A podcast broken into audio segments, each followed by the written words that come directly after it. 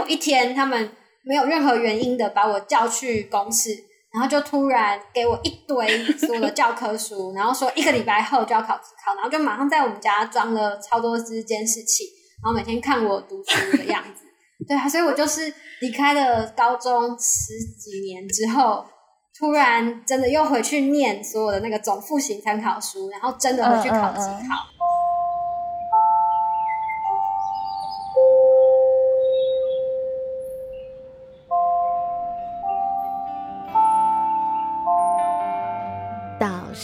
时间。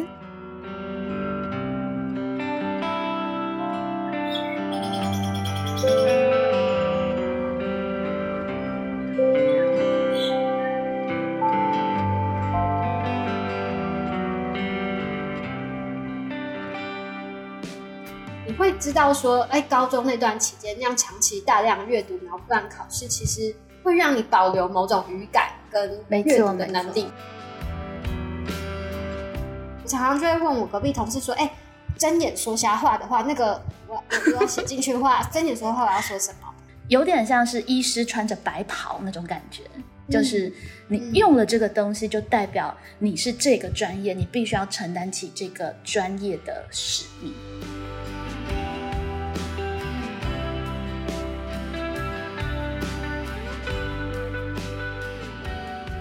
我觉得演讲时候喜欢演，这就是相声社训练出来的，说学逗因为像我真的就是使用说学逗唱，在我的每一场演讲，而且我所有的演讲，我几乎都会请大家角色扮演。因为在我经验来说，我觉得角色扮演是每一个人到了一个这件事情跟我有关，然后我身处其中，我需要做判断。自然就会开始思考，都不用教，坐在那位置上，你开始就会思考。哦，原来我要这个想，那个想，那个。这个真的蛮重要的。相声是非常强调观众意识，就是你跟不同的讲者，你包括你抖包袱的时间，你用的语汇，其实你要很敏锐的去调整观众那个笑点到底是在哪里。相声社它其实是不被死稿的，你有一个梗概要讲，可是你是随时现场去呃取材，然后现场去去化用。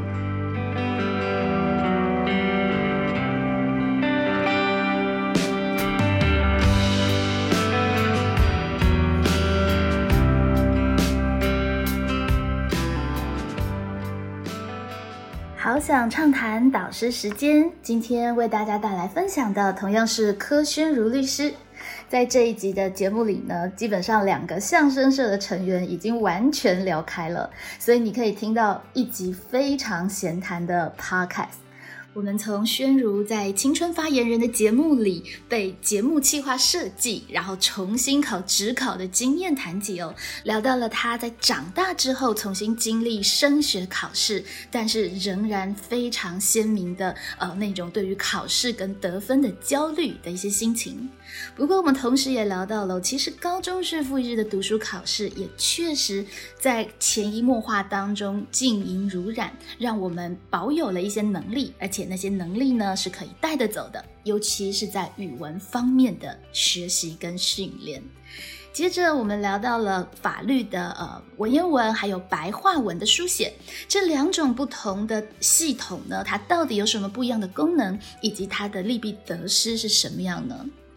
然后宣如也分享到了，当他在进行法律宣导的时候，其实当年相声社学习到的，呃，说学逗唱，或者是捧逗的意识、听众的意识，还有呃角色扮演等等的，其实真的都非常好用。所以，虽然台中女中相声社已经飞灰烟灭非常久了，还是非常的庆幸当年呢回去实习的时候有认真再重新复兴它，让它多延长了五六年的时光，今天也才可以听到这么多精彩的故事。而在节目最后啊，宣如也和大家分享了一些，如果我们有兴趣要接触法律，你可以入门阅读的一些相关的书籍。那我们就不多说，赶紧进入节目喽。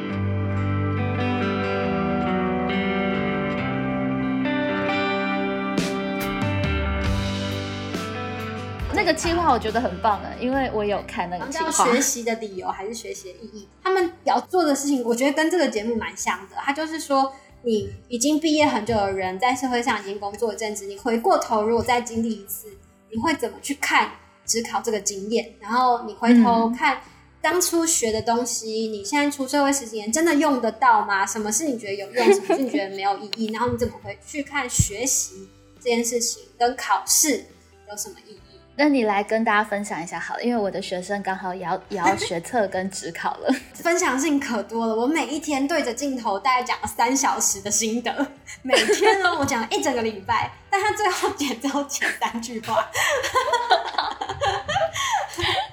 对对对，所以你那时候真的很有感触是吧？很有感触，因为对，因为我真的觉得考试是一件很神奇的事情，就是说。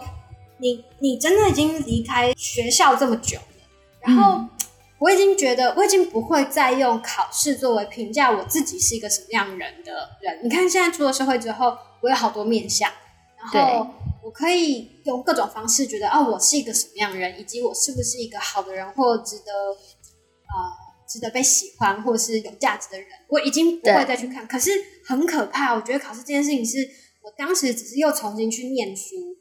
然后呢，每天要准备应考，然后倒数三天、倒数两天的时候，我永远还在很担心我的分数考很低怎么办。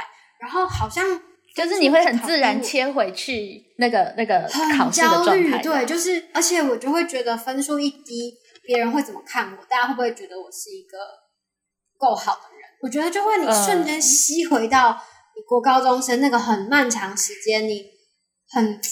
在那个时期，你我真的觉得很少，你很少有其他东西可以很肯定自己，或者是嗯嗯感觉到自己的意义，或者是什么东西，所以你那个分数啊，很容易就很焦虑。然后我马上，因为我我现在回去有时候好奇无聊嘛，你翻教科书，就会说，哎呀，学这些东西其实也很好玩呢。哎呦，就是这个里面可以学到什么东西。可是你一回到说，我三天后就要考试。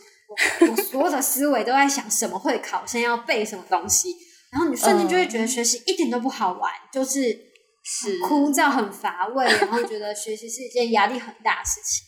就是我觉得这是一个我很很有感触，真的。然后觉得那时候我访谈的时候哭了好几次，很多还没有剪出来，因为你哭了好几次，真的。我其实是想到，我觉得对我自己的过往以及。跟我一样，当时身边人以及现在的国高中生，我觉得有时候很心疼。就是，嗯，我觉得小小年纪，然后，嗯，我觉得我们的升学主义，某程度我们用了各式各样的改变跟调整。是，其实那个考试的压力，跟你对于未来，你还是觉得很茫然。然后，有的时候你还是不知道自己在这里做什么。然后，你对于这一切的规则，你是不清楚，可是你依然就是要去做。然后你考的不好，你势必必须要一直去面对，说我真的不好吗？然后，那么我未来会不会没有出路？然后，糟糕了。其实后面的这些未知，其实真的才是是很很大很大。对我觉得是你每天都在面对这件事情。然后我有时候会觉得很心疼。然后是因为我觉得我啊，对我那时候就在说，我时常就在面对一个我很害怕我不够好，然后会为了我考砸了这件事情，有点。会有点出不来，或者是会担心跟害怕。所以其实是你高中的时候，也真的就是一个很认真，然后很 会会很在乎成绩的孩子嘛。因为我记得我高中都在讲相声。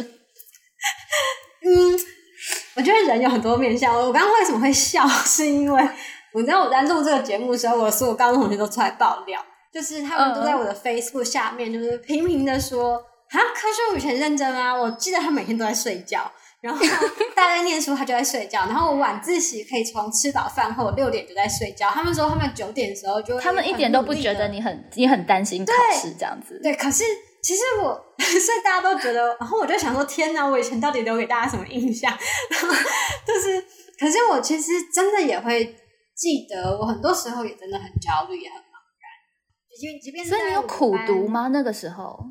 我有啦，只是我有时候作息跟大家是不一样的，因为我常常大家念书时间我就是很想睡觉，可是晚自习回家之后我就开始念书啊，只是大家没看到啊。哦，这就是那种人家说高中很讨厌，就在班级上玩，然后自己再回去躲着念书的人。你知道，大家都会这样看我，大家都觉得我好像没有在念书，可是就考第一名。可是你知道，我就是一定要跟大家分享，我觉得这就是。考第一名，或是你曾经好痛苦，是你根本没办法跟大家分享你真实的痛苦跟心情。是是是，因为人家就是你跟他说，其实我也是很害怕的，人家就觉得你在炫耀的。对，或者是人家觉得你不是，假设你今天考九十分，你跟一个八十分说我考的好烂哦，他们一定会觉得说，哈。你考九十分，你在那边跟我说但，可是我考的好，那也是我真实的心情，我无处可以分享，跟我没办法被同理，这件事情也很重要。糟糕糟糕糟糕！你刚刚前半部啊，那个高三学生听了就会觉得啊，宣如跟我们一样。后来你分享了这一段之后，他们又开始觉得啊，就是那种考第一名很讨厌的人。我跟你说，你如果是景美的，你以后你出了社会，你一样会碰到大家觉得你是高材生，你也很难跟其他人分享的烦恼。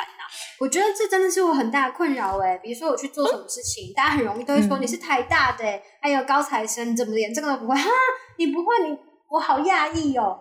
可是你就会发现，其实被期待的孩子 是很难跟大家说他的错。没错，很多时候会可以了解。对你，你有时候变得我们自己也很难接受不够好，或者是嗯，我也有时候也会变得我害怕让别人失望。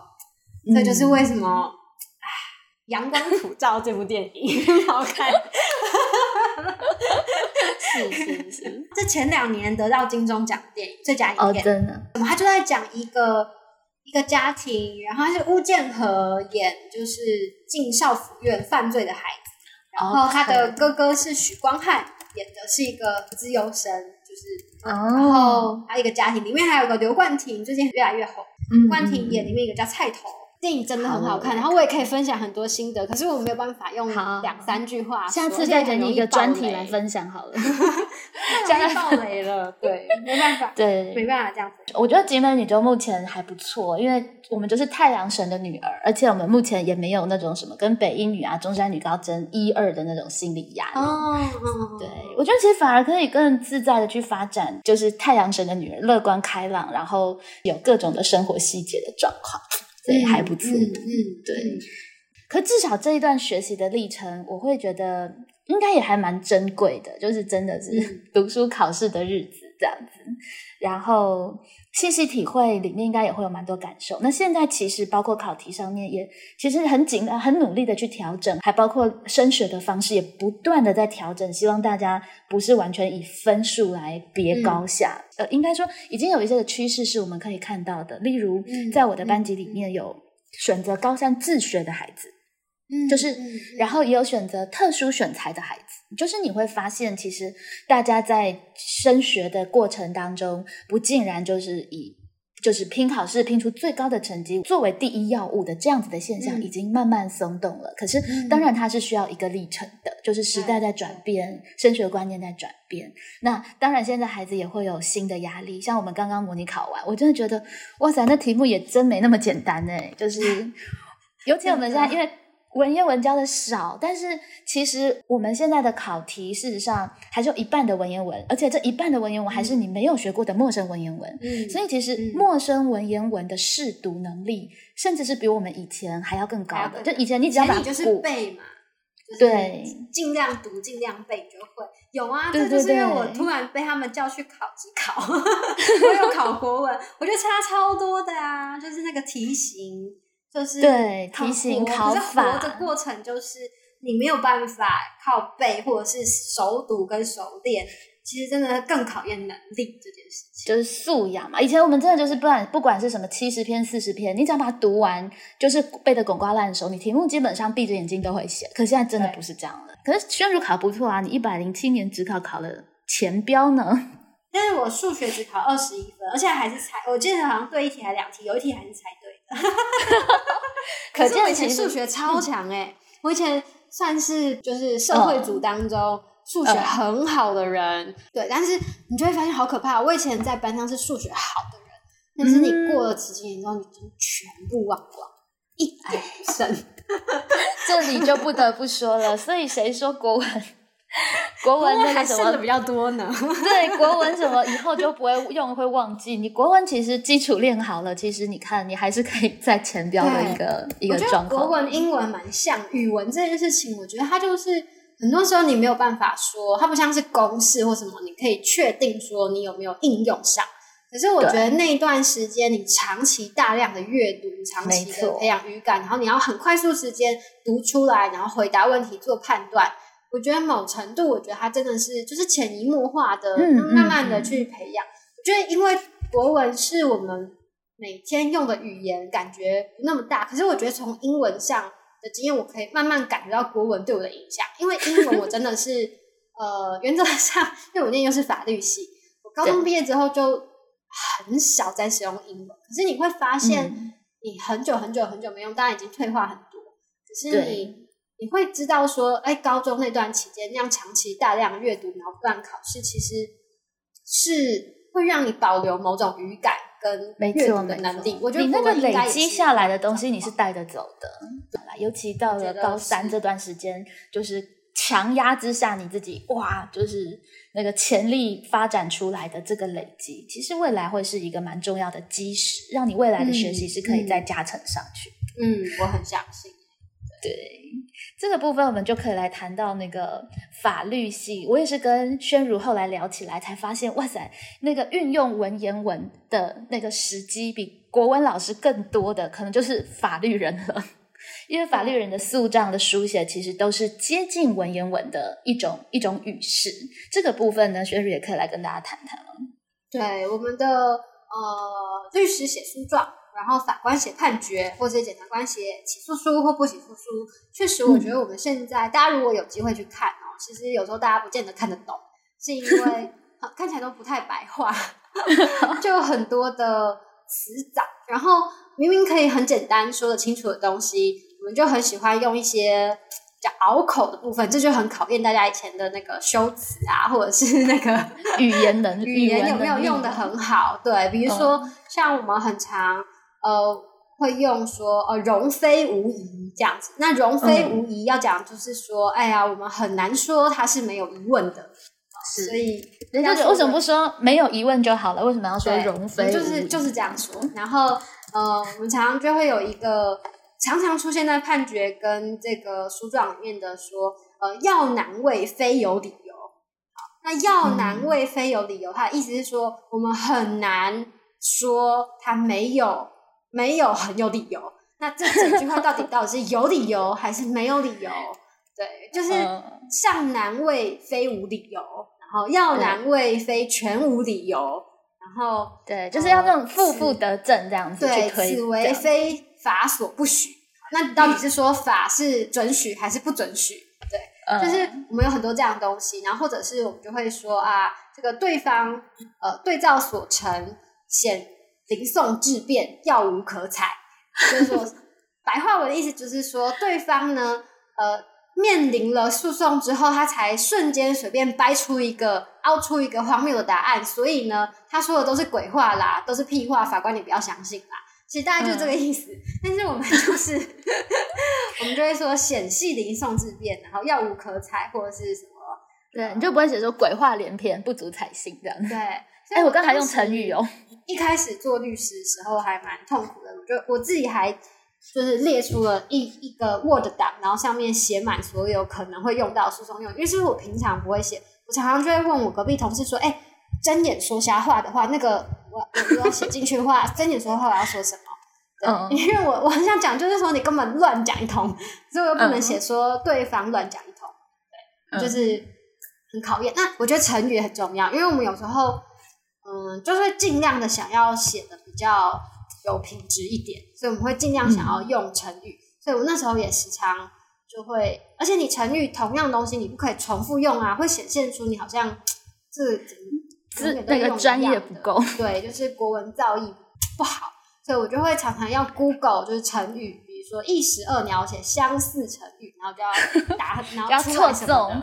对，这就是高中的错综修辞。是是是是是，要抽很考验。只是差别在于，我们现在已经可以 Google 了，就不用背起来。那你自己觉得为什么一定要这样子写呢？就是到底这种文言文接近文言文书法跟大白话，就是说你还真的根本是狗屁不通，你为什么要理它？就是为什么不能直接这样子写？那个差别到底是在哪里？嗯，说实在话，我也不知道哎。这也是很多人都在讨论说，那为什么要这样？其实我觉得不只是判决哦，大家如果比较有跟在写公文的，就各个单位学校也会有写公文嘛，然后或者是呃公务员啊，或者是社工什么，其实都会公文，其实也都很拗口啊，公文其实也都很不白话。就是什么实感得变啊，就说谢谢你嘛，非常谢谢你在那边实感得变得什么变呢？对，就是嗯，我我我自己并没有真的觉得为什么他要，有时候我也不太理解，但我觉得他可能真的就会是长久下来司法机关常年承袭的一种写作的文化，那一代传一代，好像你说他是展现公文书的权威吗？哦，可能也可能有原因吧。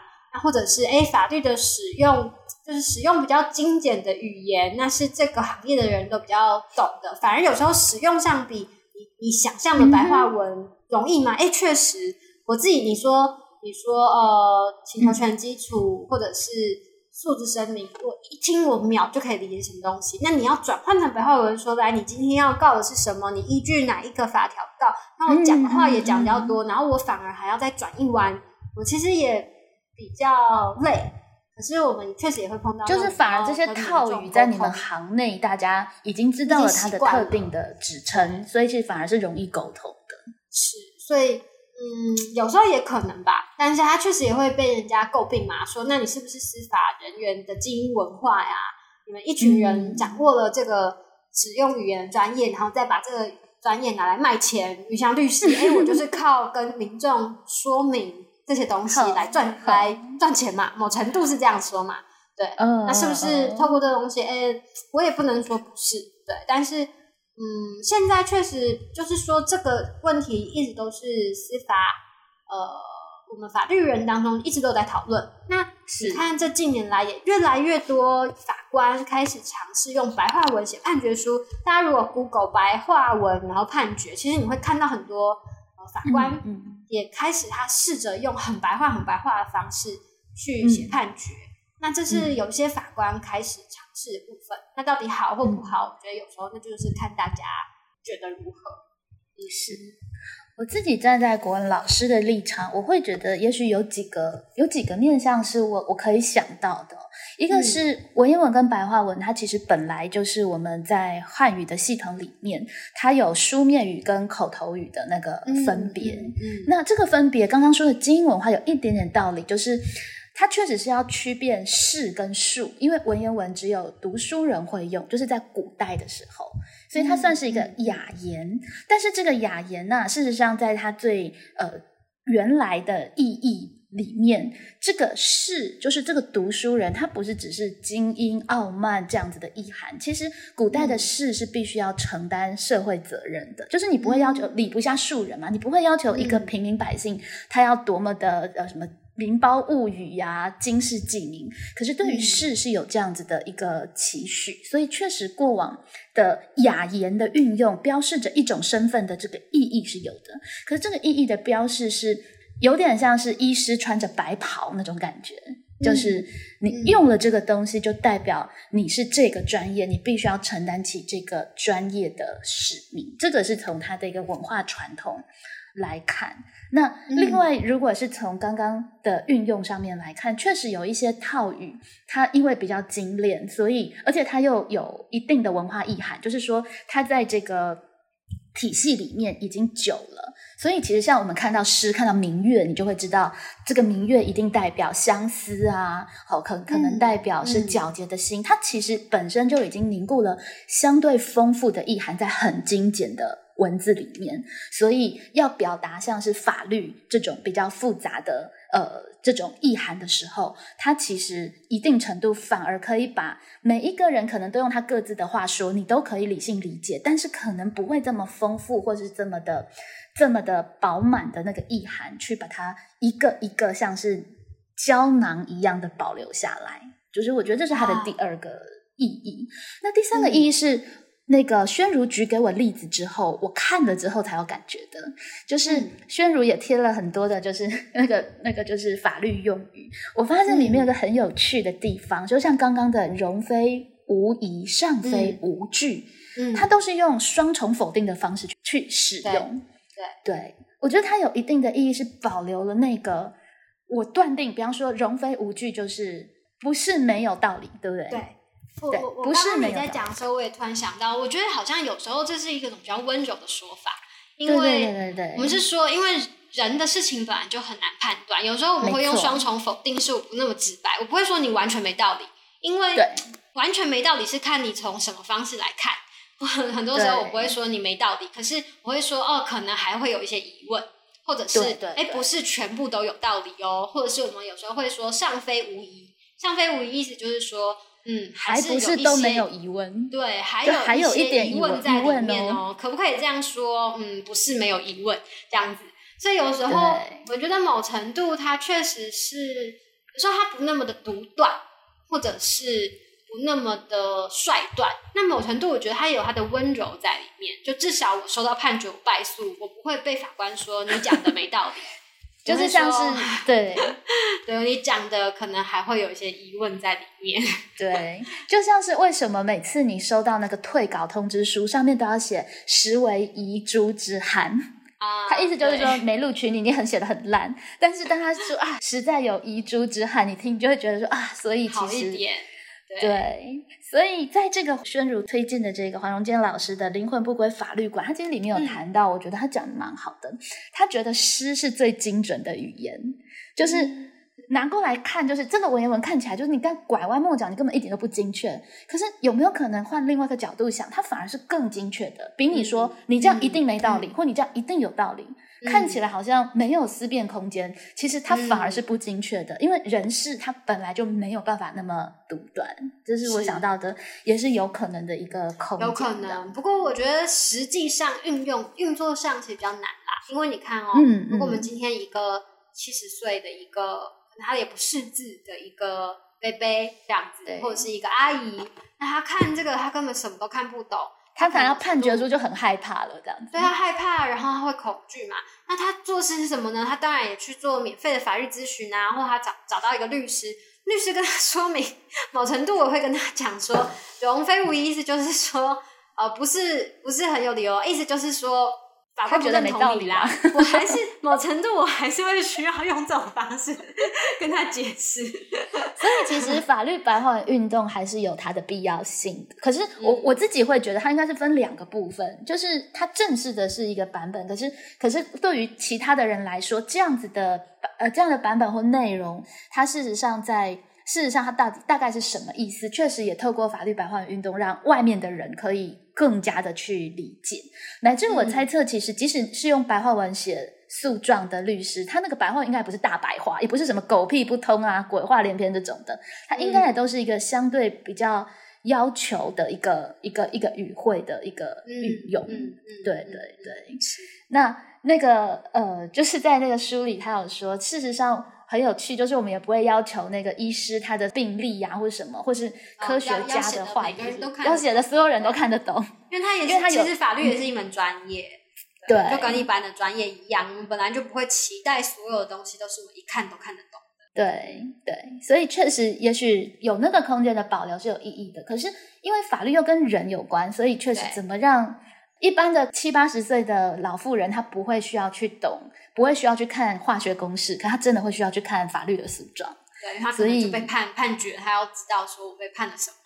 对、嗯对，所以他又更困难。其实大概会是在在这个地方。是的，对关于法律白话文运动，其实宣如也有参与嘛，他好像也是一个计划，是不是？还有还有嗯他其实。是有几个年轻的法律人，其实大其实我们年轻人很多的时候都会希望帮助大家更了解法律啦，就大家觉得很艰深、嗯嗯很拗口，哎、我其实希望我们可以透过一些大家比较容易懂的方式去。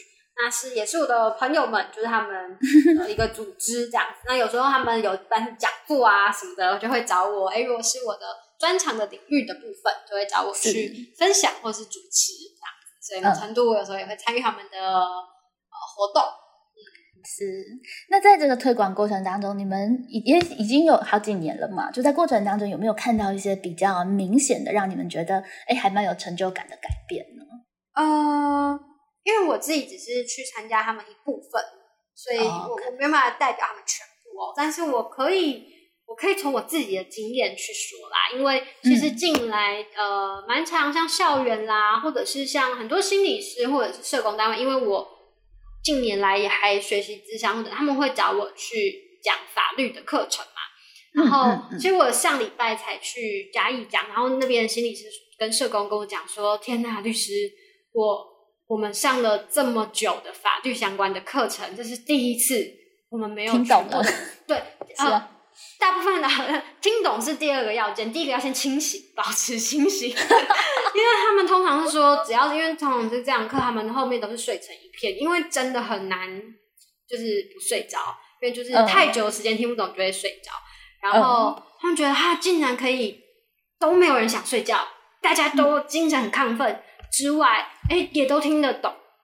我觉得这个好像就会是呃，真的，因为我我自己去跟一般民众演讲，包含像我今天讲，我其实没有讲什么法律东西，我不会去跟你解释说啊，这个法律里面判断啊，这个新客观的诉讼标的理论，那个是旧的呢和这个必要共同诉讼，这个其实很多时候人民。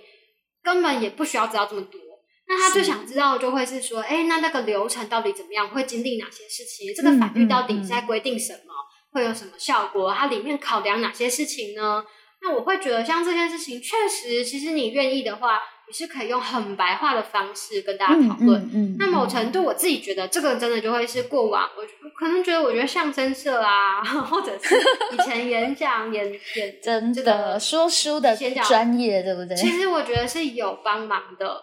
然后加上我这个人吧，就比较爱玩，然后喜欢演。哦，我觉得演讲时候喜欢演，这就是相声社训练出来的，很重要。因为像我真的就是使用说学逗唱，在我的每一场演讲。我有时候就会说啊，法官就说你们在这干嘛？你你你你不懂法律去找律师好不好？法官不是你的律师。哎，你他家就很有临场感。然后我就会说，当事人就会来跟我讲说，律师跟你讲哦，那个对方好像法官已经被他收买了哦。然后大家就是其实就是精神就会来，是，然后 然后我去说明，哎，会发生什么事？有时候真的很像说书一样。比如说，大家常常觉得说，为什么不要？为什么会判无罪呢？会跟大家分享冤案嘛，就跟说书很像。所以我觉得，而且其实这样大家才反而真的听得进去，他才真的有有消化吸收，才产生影响力。而且我所有的演讲，某程度几乎都会请大家角色扮演，因为在我经验来说，我觉得角色扮演是每一个人到了一个这件事情跟我有关，然后我身处其中，我需要做判断。我自然就会开始思考，都不用教，我都不用教说你要思考什么事情。你坐在那位置上，你开始就会思考。哦，原来我要想这个想那个想那个。这个真的蛮重要的。所以这里面我觉得像那个，那需要引导带领，哎，其实跟我的主持 也有相关。所以相声社真的很好，我觉得是很有帮忙的。然后，嗯，把我觉得把很难的东西用很简单的方式说，它本身也需要能力。但这个我觉得也是国文培养出来的能力。尤其不管是文学，他谈到的就是此心，然后共鸣同感嘛。还有像相声很重要，它跟尤其甚至是跟朗读、演说、辩论不一样的是，相声是非常强调观众意识，就是你跟不同的讲者，你包括你抖包袱的时间，你用的语汇，其实你要很敏锐的去调整观众那个笑点到底是在哪里。事实上，我觉得这是非常重要的。然后现编现演，就是相声社它其实是不被死稿的，你有一个。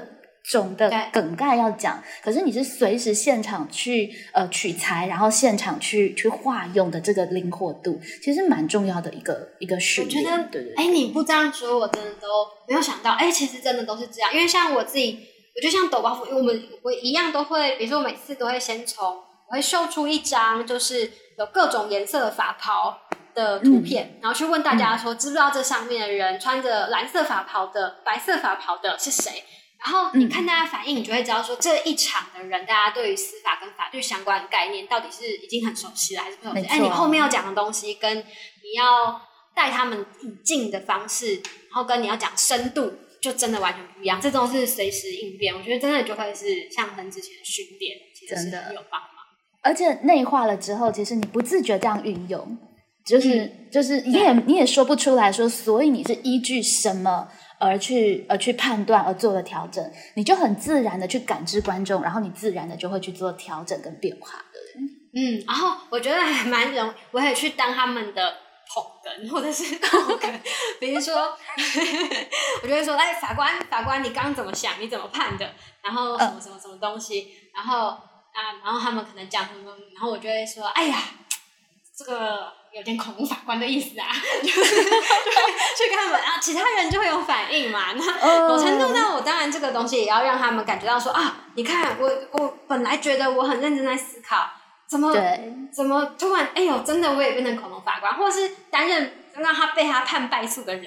就会感受到说，哈，你看被骂了吧，就会带动一些效果。不错不错，就是我们这一群就是七年级生，就是如果以七年级生来说的话，事实上确实我们是生活在解严之后的第一代，所以其实我们对于这些议题的思考是相对来说是没有包袱的。那呃，在过程当中的串接，就是如今我们就是也都变成了各行各业的呃专业人士，所以在这个部分，事实上。我们可以看到，这是一个大势所趋哦。不管是法律的白话文，来自比方说，我做好想畅谈，希望把教学端的一些故事跟现场带给社会大众给了解。我们也可以看到什么中研院呐，然后什么呃那个故宫啊，也不断的去出一些很可爱、更亲民的一些文化产业的一个呃重新的转化跟原因。我觉得这是一个还蛮棒的一个现象。嗯嗯嗯，好哦，咱们也不知不觉就聊了好久，真的，我们节目又超长了，差不多该做结了。那最后的部分呢，我还想要请宣如来给大家介绍几本，就是如果对于法律想要成为法律人，或是呃未来很怕自己被抽到国民法官，会有点担心，然后有点紧张，想要先了解一下法律大概是怎么样。刚刚我们已经介绍了一本了嘛，就是黄荣坚老师的《灵魂不归法律馆》，我觉得这本。书真的就是我们刚刚谈的那种大众普及观念非常好的入手书，因为里面都在讲故事。对，那很多的重要的概念其实就在他的这个书里，什么呃什么比例原则啊，然后还有法律跟现实理想之间的困难啊等等，他都用好多好多的例子，而且是非常深入浅出的，让大家可以理解的生活化的例子，然后让大家可以去理解。所以这本由商周所出版的呃。灵魂不归法律管，给现代公民的第一堂法律思辨课，真的很适合作为一本入门的书。那另外还有什么样的书，也是宣如想要今天在节目里可以推荐给呃听众朋友们的呢？嗯，跟法律相关，我其实还蛮推荐有一个作家叫张娟芬，然后他其实长期的关注杀戮的艰难的，嗯，杀戮艰难这样死刑嘛。那他另外还写了很多很多，有些是冤案。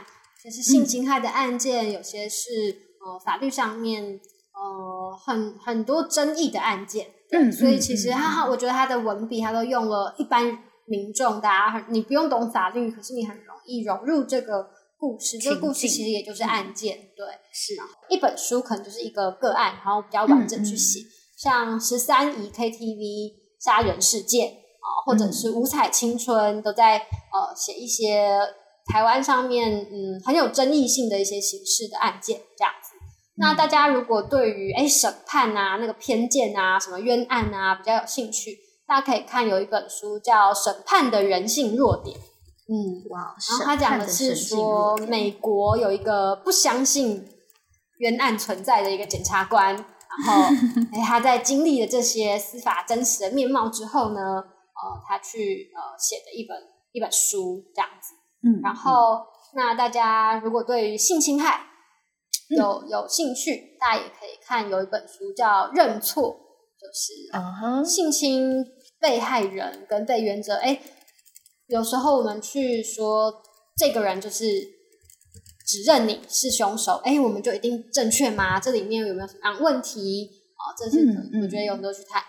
那如果大家对于比如说人为什么会犯罪啊，有时候像之前那个少年，之前有一本书报道者出的《废墟少年》，我觉得里面其实跟法律也很相关。或是有一本书我蛮喜欢的，叫《不会切蛋糕的犯罪少年》。嗯，他不是明确在去讲法律，可是他去讲说，哎，怎么样人会走到犯罪这条路上，然后也跟司法啊、跟刑事的少年啊、司法，我觉得都蛮有关系的。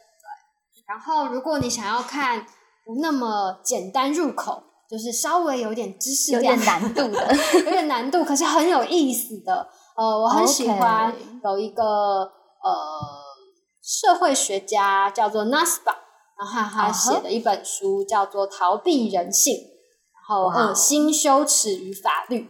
然后它里面讲的是，就是这个法律里面，很多时候我们有很多感觉，我们觉得这个人也好恶心哦，或者这个人做这件事情嫌犯就天哪，就是好好不堪，然后令人作呕，然后我们想要用法律来制定，要来惩罚他。人家这背后我们都怎么想的？这样子，我我其实觉得这是我很喜欢的一本书。然后很多时候是，哎，有时候我们思考就发现其实蛮表层，可是再往下再往下探索，哦，原来其实有第二层、第三层很多的意义。可以去感受看看，所以这是可以跟大家分享部分。就是一种你本来以为搞清楚了，后来又搞糊涂了，再重新理清、再清楚的一个不断的精进跟优化的一个过程。所以，其实如果经过了这一些的阅读，猜测同学如果是想要走法律，你进到那个呃，就是面试的场合，就不会只是单薄的说我要主持正义，就应该会比这个有更多的东西可以去谈。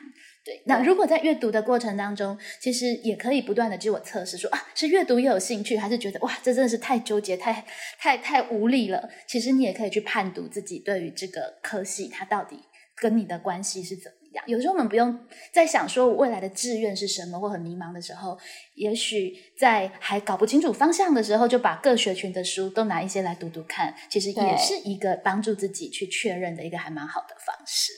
是的，感觉一下你对什么喜欢的，就是一种很直觉的感觉。没错，没错。那宣如其实除了法律的书，平常也会有阅读的习惯吗？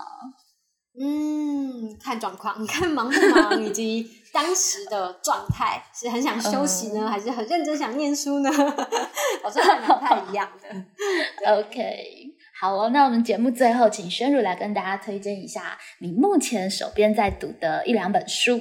你觉得哎还蛮有意思，可以推荐给听众朋友们的。嗯，我目前在读的书，其实跟我智商的这个投入，最近近期投入的事情还蛮有相关的。我想推荐给大家两本书，一本叫做《创伤照管》，然后照管讲的是我们的身上的创伤，我们怎么照顾跟管理。然后我觉得这个现代人好需要。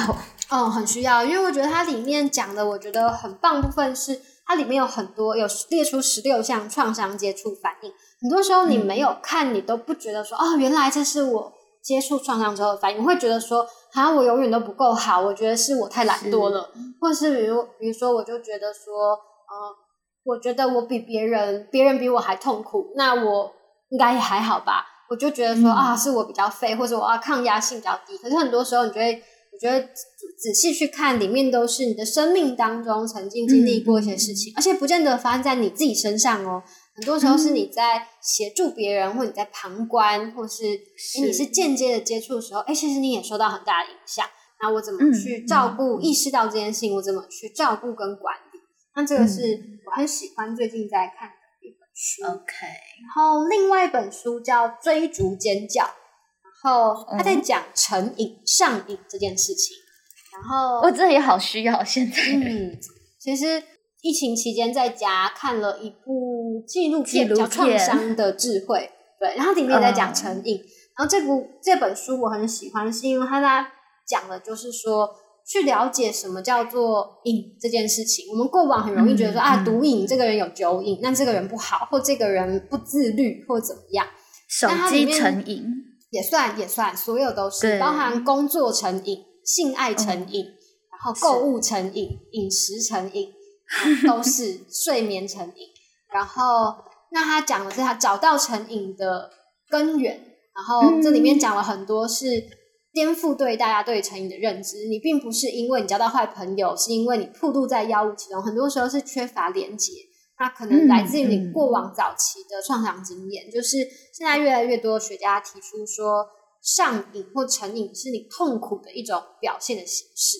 然后你真的如果想要去管控，或者是想要帮助这些人，对，然后甚至有些国家它是帮助这些人戒毒，还是要适度的提供毒品给他，因为他要帮助他慢慢的呃渐进式的戒掉。可是在过程当中是他可以接受，然后频率要慢慢减少。就是不是只是要治标，而是要找到那个根源，才有办法治本。嗯，所以很多时候，哎，以看了之后，我觉得颠覆了很多哎，对于上瘾或毒瘾成瘾的原本的观点跟想象。觉得蛮有意思的，也推荐给大家。也许老师也可以来参考一下，然后思考一下，那我们在面对学生手机成瘾的问题，嗯可以有什么嗯不同的嗯做法？这样子，是是是，对。嗯好哦，非常谢谢宣如，和我们聊了这么多。我们从呃相声社，然后聊到了法律人，对心理咨商，然后呃谈到了国民法官，也谈到了呃就是在面向社会大众的法治教育的推广，什么都聊到了。对，最后又回到了相声，然后回到了呃语文表达。其实最重要的今天的一个关键词，大概就是人吧，对人的感觉跟感受的一些在乎，以及真的就是在里面好好的。呃，用各自的专业以及在 case by case 的过程当中，希望他可以走到一个彼此更舒适的一个状态。是的，是，那我们再次谢谢宣如，也期待宣如未来在法律跟心理咨商这两个部分的专业结合，有更多的思考跟想法，然后再回到我们的节目跟听众朋友们分享喽。谢谢佩蓉老师，希望下一个十六年我们可以还是可以这样子谈。对对对，是也不用那么久了，我们这十六年间都可以好好的去谈。我们还要那个呃，就是有机会再找宣如来专门聊性别教育的这一个没问题。也有非常多内容可以谈。好那我们节目就先到这里喽大家拜拜喽拜拜。